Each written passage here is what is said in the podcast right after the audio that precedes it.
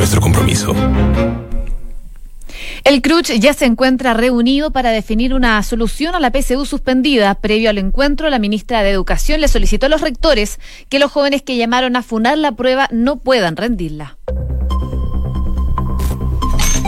Una en punto, muy buenas tardes, ¿cómo están ustedes? Bienvenidos a una nueva edición de Noticias en Duna, en una jornada noticiosa, pero también con algo de calor que ya se puede sentir a esta hora de la tarde. En estos momentos en Santiago hay 25 grados de temperatura, la máxima va a llegar hasta los 28 durante esta jornada. Em, probablemente vamos a tener algo de nubosidad muy poca. Ya se espera que eh, salga el sol completamente aquí en Santiago y de a poquito van a ir aumentando las temperaturas durante el transcurso de la semana. Ya mañana la máxima va a llegar hasta los 30 y el fin de semana probablemente va a alcanzar los 32 grados. Si nos vamos a Viña del Mar y Valparaíso, hay 24 grados a esta hora de la tarde. La máxima va a llegar hasta los 22 y se espera que esté totalmente despejado. Eso sí, durante la tarde van a tener vientos de entre 25 y 40 kilómetros por hora.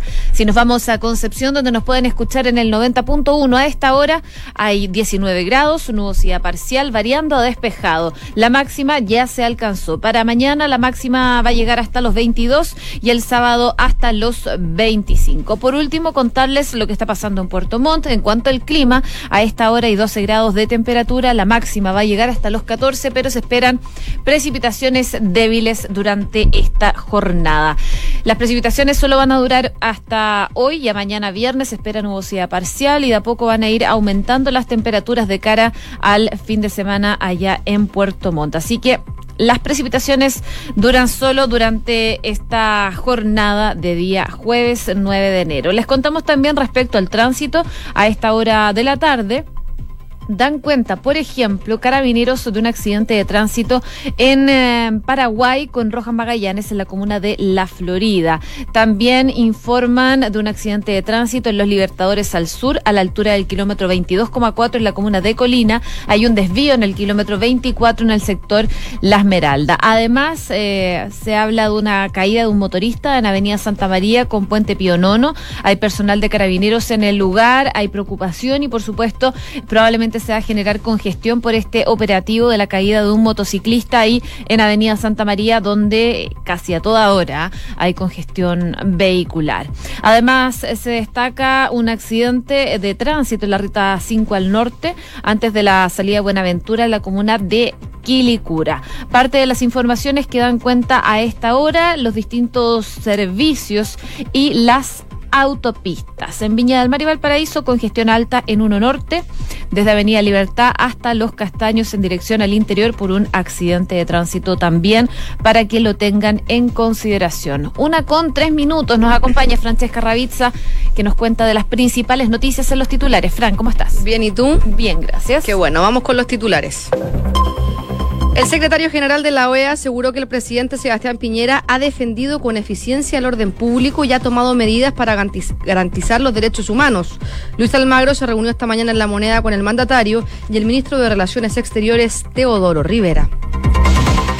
El presidente Sebastián Piñera dijo que la calidad de educación no se juega en la calle ni en las leyes, sino dentro de la sala de clases. El mandatario destacó además que los buenos resultados de los liceos bicentenarios se deben al compromiso de estudiantes que entienden que el éxito o el fracaso de la educación no depende solamente de la ministra del liceo, de la directora o director o de los profesores. Tembre recordó que según las normas, los jóvenes inscritos para rendir la PSU que hayan participado en el boicot que subió el examen esta semana quedarán inmediatamente excluidos del proceso de admisión a la educación superior. Por su parte, el rector de la Universidad Católica, Ignacio Sánchez, esta mañana aquí en Radio Duna, dijo que la filtración en la prueba de historia tuvo que ver con un error en la cadena de distribución y que las ACES no tienen responsabilidad en esto. El ministro de Hacienda, Ignacio Briones, llamó a la ciudadanía a seguir su interpelación hoy a partir de las 14.30 horas en la Cámara de Diputados. A través de su cuenta de Twitter, dijo que es una oportunidad para que las autoridades expliquemos a los ciudadanos y respondamos a las legítimas dudas que pueden tener los parlamentarios. El ministro Felipe Ward insistió que no es el momento adecuado para la reposición del voto obligatorio. Lo más adecuado es trabajar y generar los incentivos adecuados para que la gente vaya a votar, dijo el ministro de la SECPRES. Grupo de senadores de la UDI se encuentra reunido con el ministro Gonzalo Blumel para discutir sobre la agenda de seguridad en medio de críticas al gobierno por el resguardo del orden público. Desde, desde que comenzó el estallido social, el pasado 18 de octubre, los senadores de la UDI han insistido en una serie de proyectos en estas materias.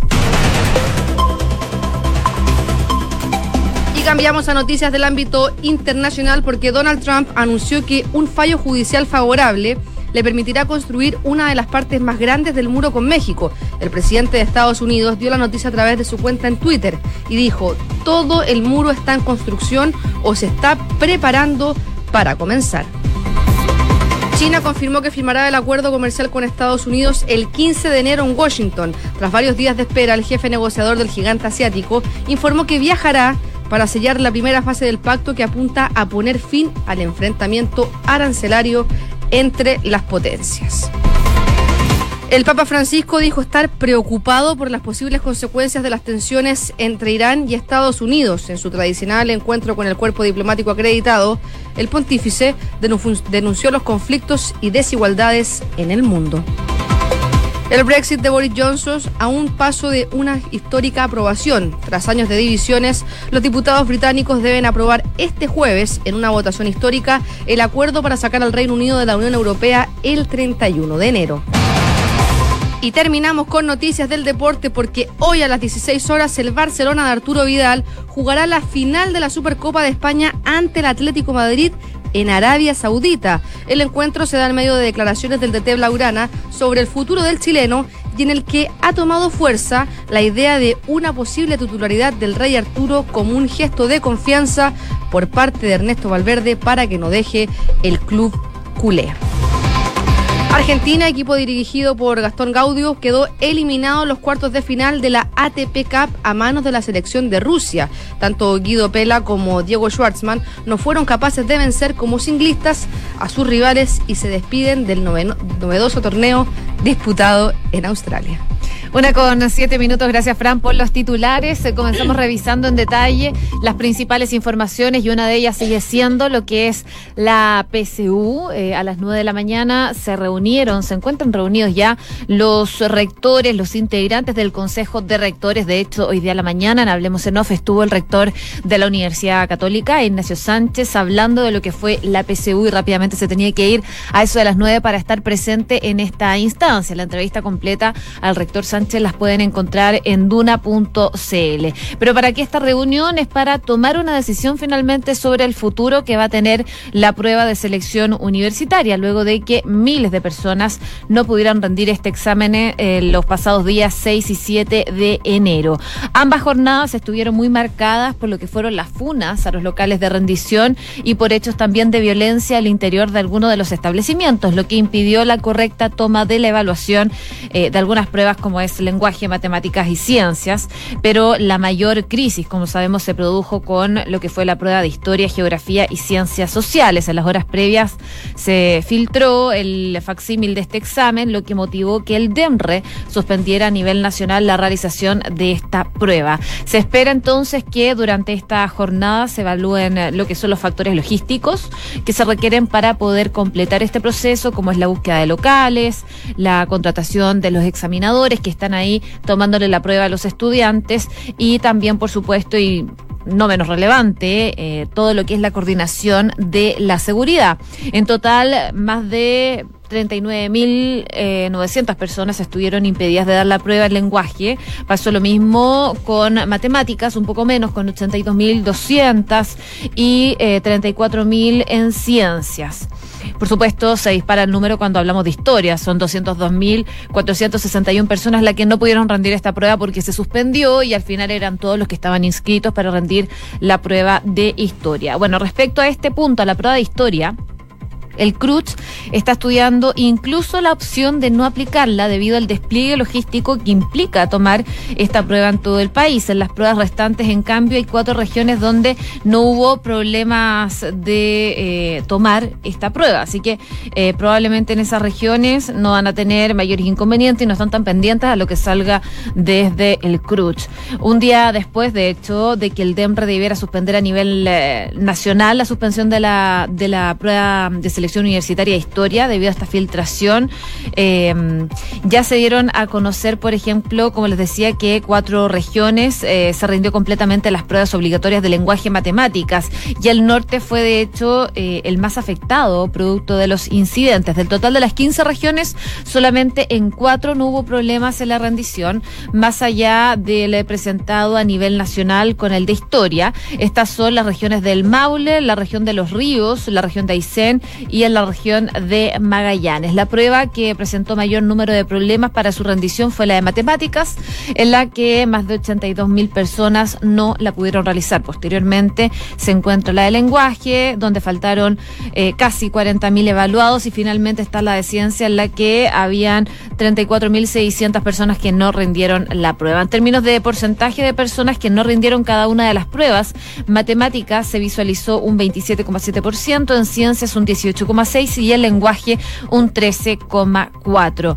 En algunas regiones del norte del país se vivieron algunas situaciones críticas en cuanto al porcentaje de rendición de la evaluación, especialmente en Arica y Parinacota. En esta zona se registró un 97,4% de personas que no dieron la prueba ni de lenguaje ni la de matemática. Y si, revisamos el caso de Tarapacá, anotaron un 61,8% de ausentismo y Atacama un 30,6%. Son las cifras que dejan entonces los días lunes y martes en cuanto a la rendición de la PCU. Pero hoy día eh, estuvo dando declaraciones la ministra de Educación, Marcela Cubillos. Entre otras cosas, se refirió a la propuesta que hizo Canduna, el rector de la Universidad del Desarrollo, Federico Valdés, de rendir las pruebas pendientes de la PCU en recintos militares. A la ministra le consultaron sobre esta declaración y ella dijo que quería ser muy clara. Yo creo que aquí lo principal es que los jóvenes que no han podido rendir la PCU con normalidad, la puedan rendir con normalidad. Todo el resto es accesorio, respondió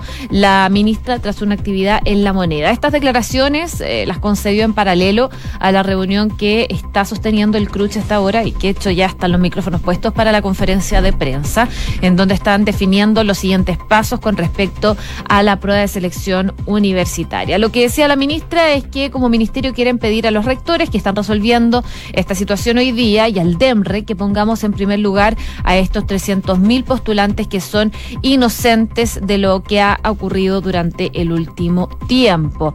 También eh, la ministra de Educación defendió la denuncia que presentó el gobierno por la ley de Interior del Estado, que incluye a los dirigentes de la Asamblea Coordinadora de Estudiantes Secundarios, que llamaron a boicotear esta PCU, a la vez que pidió también al Departamento de Evaluación, Medición y Registro Educacional que los jóvenes que impidieron el proceso eh, no den la prueba. Bueno, tras participar en una actividad en donde la moneda eh, con liceos bicentenarios, estuvo ahí la ministra Cubillos. Eh, en todo esto en el marco de las críticas generadas por la denuncia interpuesta por el gobierno y que incluyó al vocero estudiantil eh, de la ACES. Bueno, señaló que entre los jóvenes que promueven la violencia y los jóvenes que han sido víctimas inocentes, que no han podido ejercer su derecho a postular con normalidad y rendir las pruebas, el gobierno eh, no se pierde, dijo, está eh, del lado de aquellos 300.000 jóvenes inocentes que vieron afectado su derecho a rendir en paz esta prueba de selección universitaria. Lo que decía la ministra, que su juicio un joven que a cara descubierta llama a la violencia, que llama a impedir por la violencia el legítimo derecho de otros jóvenes, tiene que responder y asumir sus consecuencias. Lo sorprendente, dijo, es que haya discusión sobre el tema, que por parte de los propios parlamentarios, que son quienes hacen las leyes, no estén dispuestos a que se cumplan estas mismas leyes. No obstante, Indicó que hay una consecuencia más en este hecho. Así explicó que también se le ha pedido al DEMRE, que es quien administra esta prueba, que entre las condiciones a las que se adhirieron un joven que se inscriba a la PCU está que está impedido eh, poner obstáculos de su parte eh, al momento de rendir la PCU. Esto lo hacen cuando ya eh, están postulando para poder ejercer el derecho a poder rendir esta prueba. Bueno, es parte de lo que decía la ministra de Educación, Marcela Cubillos, en la previa entonces a esta reunión que están sosteniendo los rectores pertenecientes al CRUCH para ver qué va a pasar con la prueba, sobre todo de historia que se tuvo que suspender.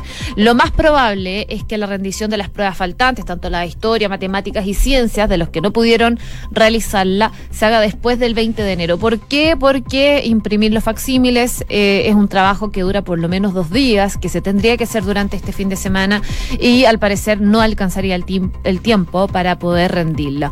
Si se hace todo en un tiempo acorde, no debería haber retrasos en cuanto al sistema de admisión a las universidades, pero si se atrasa más esta situación, probablemente todo se vaya a ir atrasando, eh, sobre todo en cuanto al proceso de admisión que hacen los estudiantes para ver a qué universidades quieran entrar, a cuáles quedaron y después eh, poder iniciar las clases. Esperemos que eh, todo se haga rápidamente para que no hayan problemas con eso y puedan iniciar las clases como es habitual en marzo. Pero entonces estamos a la espera de lo que diga el Consejo de Rectores durante mm, esta jornada que ya al parecer serían algunos minutos más eh, la respuesta que tenga el CRUCH y la pregunta fundamental, ¿qué va a pasar con la prueba de historia? ¿Se va a rendir o no? Bueno, es un tema que muchos están atentos durante esta jornada. Una con 15 minutos. Noticias en Duna con Josefina Stavrakopoulos Y el secretario general de la OEA, Luis Almagro, eh, estuvo hoy día en una reunión con el presidente Sebastián eh, Piñera en La Moneda. Y hablaron, e incluso después reconoció a la prensa, los esfuerzos y el trabajo que ha hecho el propio mandatario durante las protestas sociales que se han registrado en el país a partir del 18 de octubre. Así por lo menos lo señaló tras sostener una reunión por cerca de una hora con el presidente en La Moneda y también estaba ahí en este encuentro el ministro de Relaciones Exteriores, Teodoro Rivera, donde se abordó esta crisis chilena y también, por supuesto, temas relativos a lo que es el organismo internacional. Almagro dijo que durante la reunión hablaron fundamentalmente de la situación de la Organización de Estados Americanos, de la necesidad de la continuidad y también del fortalecimiento del trabajo de esta organización. Y en ese sentido aseguró que también han hablado de la situación de este país. Nosotros somos especialmente reconocidos del trabajo del presidente Piñera, dijo Almagro, en el marco del Estado de Derecho, de la preservación de la democracia. Dijo que el mandatario ha defendido con eficiencia el orden público al mismo tiempo que ha tomado especiales medidas para garantizar los derechos humanos.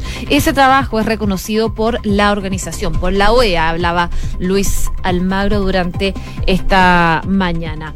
Dijo también que es reconocido su compromiso por promover una agenda social que genere nuevas oportunidades al pueblo chileno y que tengamos un contexto, eh, eh, un desarrollo progresivo de trabajo con soluciones concretas para la pobreza y también para la desigualdad. Cabe recordar que la organización como la Oficina de Alto Comisionado para los Derechos Humanos de la ONU, Human Rights Watch, la Comisión Interamericana de Derechos Humanos y el Instituto Nacional de Derechos Humanos, además de Amnistía Internacional, han emitido informes de denunciando graves violaciones a los derechos humanos en el contexto de manifestaciones sociales en nuestro país, algo que se ve en contraste con lo que decía el... Em, líder entonces de la OEA, Luis Almagro, el secretario general. Almagro también fue consultado en todo caso por la presunta injerencia extranjera en los hechos de violencia en nuestro país. Recordemos que el presidente Sebastián Piñera también lo ha, lo ha mencionado mucho durante el último tiempo en diversas entrevistas de una posible injerencia extranjera en todo lo que es esta crisis social que hemos vivido en el país. Bueno, respecto a esto y ante las consultas de la prensa sobre los argumentos que tenía sobre el tema, Almagro se limitó a contestar que eh, los periodistas tienen que hacer un seguimiento de las redes sociales y que van a ver dónde vienen muchos de los mensajes. De alguna forma, también dando un respaldo a las declaraciones que ha dado el presidente Sebastián Piñera, dando a entender que en redes sociales se puede ver que hay injerencia extranjera. Bueno, es parte de la reunión que tuvo el presidente Piñera con eh, Luis Almagro, el secretario general de la OEA, junto al canciller Teodoro Rivera.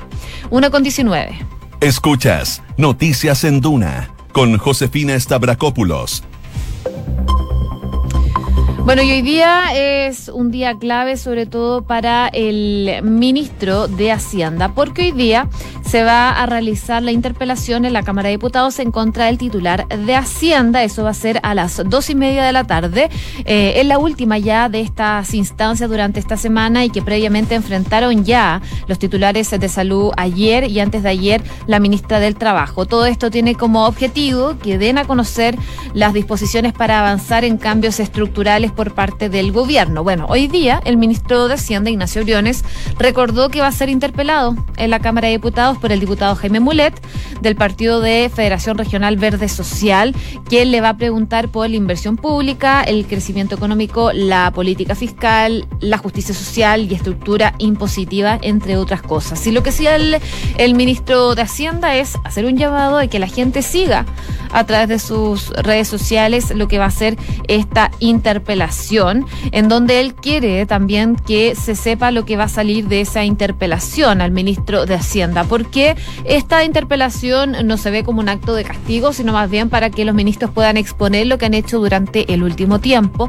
Y eso mismo quiere expresar el ministro de Hacienda, quiere dar a conocer todo lo que se está haciendo y lo que se va a buscar hacer durante eh, este año, sobre todo el año 2020. Y en la antesala, el diputado que estará a cargo de formular las preguntas al secretario de Estado, Jaime Mulet, adelantó que considera que van a tener un buen diálogo con el ministro y va a ser un diálogo más bien fructífero. Así, en una entrevista, el parlamentario manifestó que la oportunidad de tener este diálogo con el ministro va a permitir, sobre todo, apuntar a aquellas cuestiones que dice el parlamentario. Ellos creen que el ministro debe eh, hacer con más rapidez. Dijo que el ministro dirá la razón, dirá razones de por qué no las hace. Estamos en un momento complejo en el país a raíz del estallido social y yo creo, dijo el parlamentario, que este ejercicio democrático obviamente no es pérdida de tiempo, sino que es una ganancia de tiempo si se hace bien, con altura y con inteligencia. Y en ese sentido, el diputado señaló que eh, ha preparado obviamente eh, este cuestionario para hacer un buen trabajo y que sea útil tanto al ministro para que se sepa su opinión y también los argumentos de lo que eh, se busca esgrimir durante esta interpelación. Una con 21 minutos, a esta hora hablan desde el CRUCH y van a dar entonces la solución respecto a la fallida PSU. Escuchemos lo que dicen. Estamos esperando entonces que empiece a dar las declaraciones el presidente del CRUCH que está definiendo la solución a esta PSU suspendida. Ahora sí escuchamos a Aldo Valle, vicepresidente del Consejo de Rectores. A partir de las 19 horas del Pleno del Consejo de Rectores Obviamente que la materia a tratar eran los acuerdos sobre los cursos de acción que debía seguir el proceso de admisión 2020.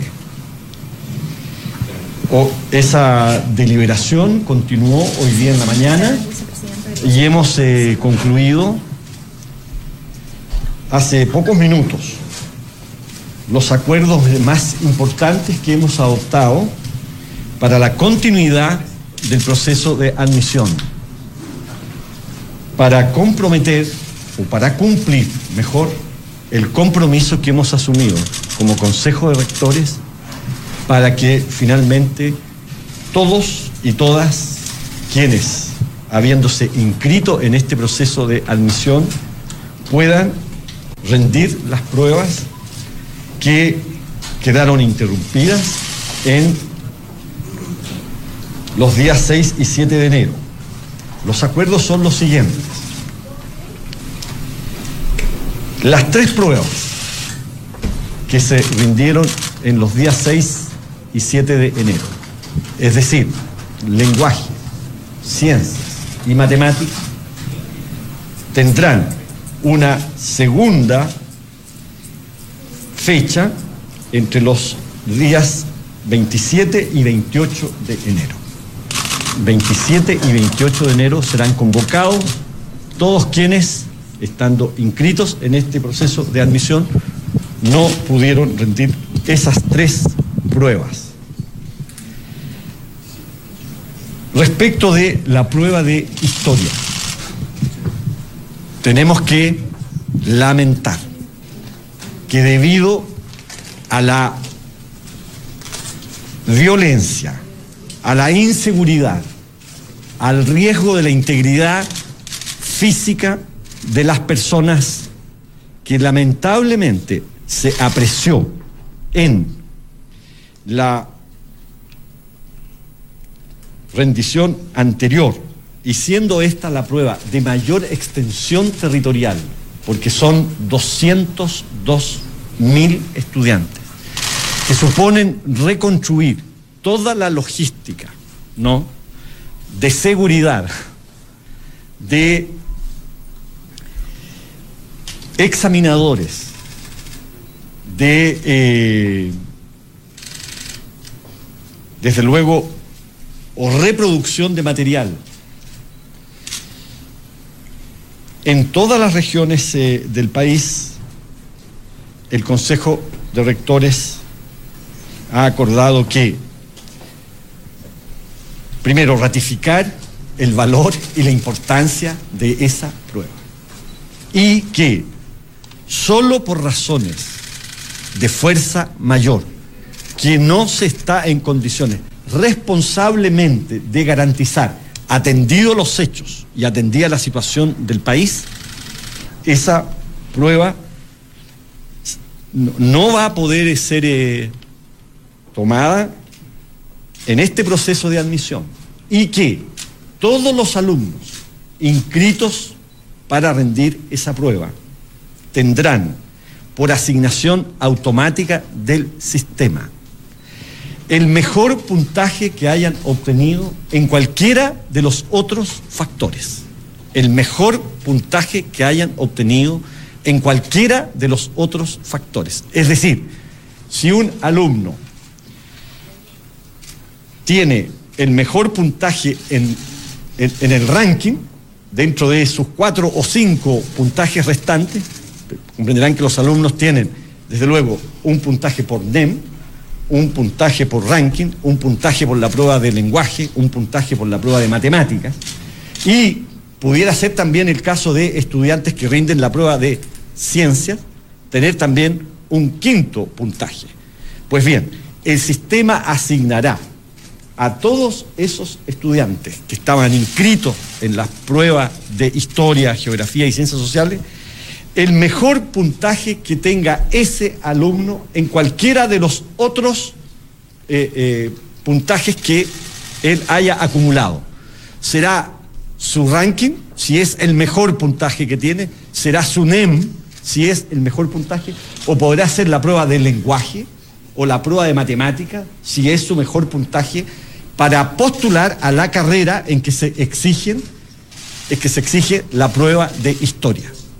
De modo que queremos con eso, obviamente, crear una condición favorable, de modo general, sin arbitrariedad alguna, para todos esos estudiantes que por culpa de otros, lamentablemente, por culpa de otros, por actos ilícitos, por actos de fuerza y de violencia, no pudieron rendir su prueba, porque es eso lo que nos ha impedido hacer viable que se pueda reproducir toda la extensión de esta prueba en el tiempo que se necesita para que el proceso de admisión responda a un calendario razonable. Hay entonces las palabras de Aldo Valle, que está dando a conocer la decisión que tomó el CRUCH, que está tomando, ya tomó más bien una definición respecto a la PCU. Las pruebas que se rindieron el lunes y el martes, que tiene que ver con lenguaje, matemáticas y ciencias, se van a poder rendir para los que no pudieron hacerlo entre el 27 y el 28 de enero. Sin embargo, lo que pasó con la PCU de historia es que eh, se suspende la rendición de esta prueba, por lo tanto, a los alumnos que no pudieron dar la prueba de historia les va a valer el mejor puntaje que hayan tenido acumulado. Puede ser este, el NEM, el ranking o el puntaje de otra de las pruebas PSU. Van a poder elegir entonces los estudiantes respecto de esta situación. Parte de la decisión entonces que toman desde el Consejo de Rectores respecto a las pruebas de selección universitaria. Una con 28 minutos, cuando a esta hora los termómetros marcan los 25 grados en Santiago, les contamos que Credicor Capital pone a tu disposición un equipo de especialistas que te asesoran para hacer crecer, preservar y gestionar tu patrimonio. Son parte del grupo financiero Credicor más de un siglo de trayectoria en Latinoamérica y más de 30 años en Chile. Credicor Capital, excelencia en inversiones. Inmobiliaria Armas, empresa líder en la industria con más de 50 años de trayectoria, te invita a conocer e invertir en sus múltiples y atractivos proyectos inmobiliarios de alta plusvalía. Conoce más en iarmas.cl. Y Banco Vice nuevamente fue reconocido con el primer lugar del Premio Nacional de Satisfacción de Clientes Pro Calidad en el sector bancos medios y fue elegido mejor de los mejores de la categoría contractual versión 2019, porque su motivación permanente es la satisfacción de sus clientes. Banco Vice, simple para ti. Una con 29, nos vamos, viene la segunda edición de Información Privilegiada y luego la tercera PM. Que esté muy bien y que tengan muy buenas tardes.